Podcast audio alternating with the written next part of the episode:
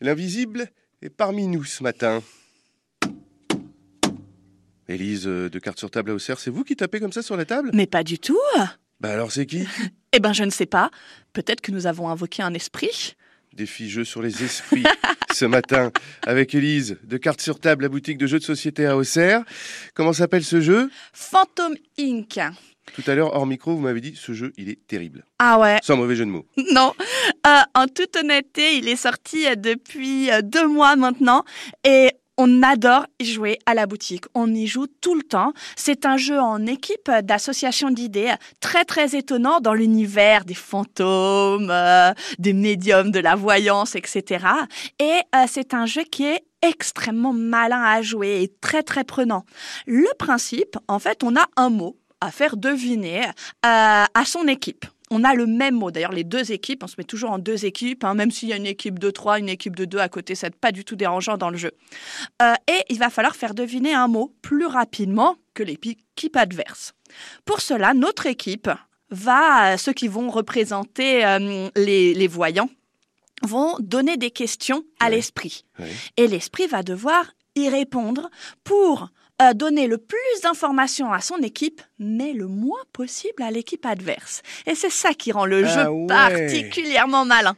Et pour y répondre, pour rester dans l'ambiance euh, de, euh, des, des médiums, on va répondre lettre par lettre.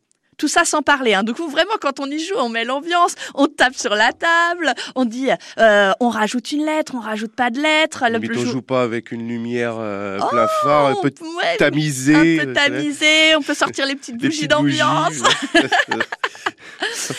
on va, on va jouer comme ça en répondant à des questions. Et les questions, c'est pas les joueurs qui les choisissent, en fonction de cartes qu'ils vont piocher. Donc c'est très malin aussi parce que euh, on va essayer d'y répondre, mais de rester assez flou pour l'autre équipe, voire de l'induire en erreur. Et ça rend le jeu malin et, euh, et étonnant.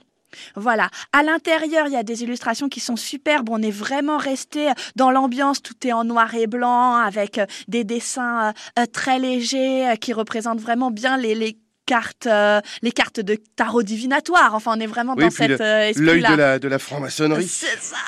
Je- non, mais c'est vrai que les, les illustrations sont euh, très travaillées. Hein. Oui, et c'est super important dans un jeu. Ouais, puis des fois, il y a des trucs euh, qui ont l'air chauds à trouver. Hein. J'en prends une comme ça au hasard. Requin, moutarde. Déjà trouvé le, hein, voilà, le lien entre les deux. Ambulance, orgue, baramine, robot. Oui. Mais qu'est-ce que c'est que ce truc? Alors on en choisit un parmi tout ça, Ah, mais ce qui est rigolo, ce sont les questions qui vont être posées. Parce qu'imaginons qu'on a moutarde et qu'on nous pose comme euh, question euh, quelle est sa forme? Pas évident. Est-ce qu'on parle de la graine? Est-ce qu'on parle du pot de moutarde? Euh. Comment ne pas induire en erreur son équipe? Où est-ce qu'on peut le trouver? Ah ben on va peut-être dire dans la cuisine. Mais attention, si je mets cuisine, ça donne peut-être une information Ouais. Super puis si je intéressante dis- pour l'autre. Si je dis Dijon, c'est grillé. là. Ah ça c'est sûr. Et la moutarde grillée, c'est pas terrible. C'est déconseillé en tout cas Oh, pour les esprits. Quelles éditions? Alors c'est chez Gigamic. Merci Élise. Merci beaucoup, à bientôt.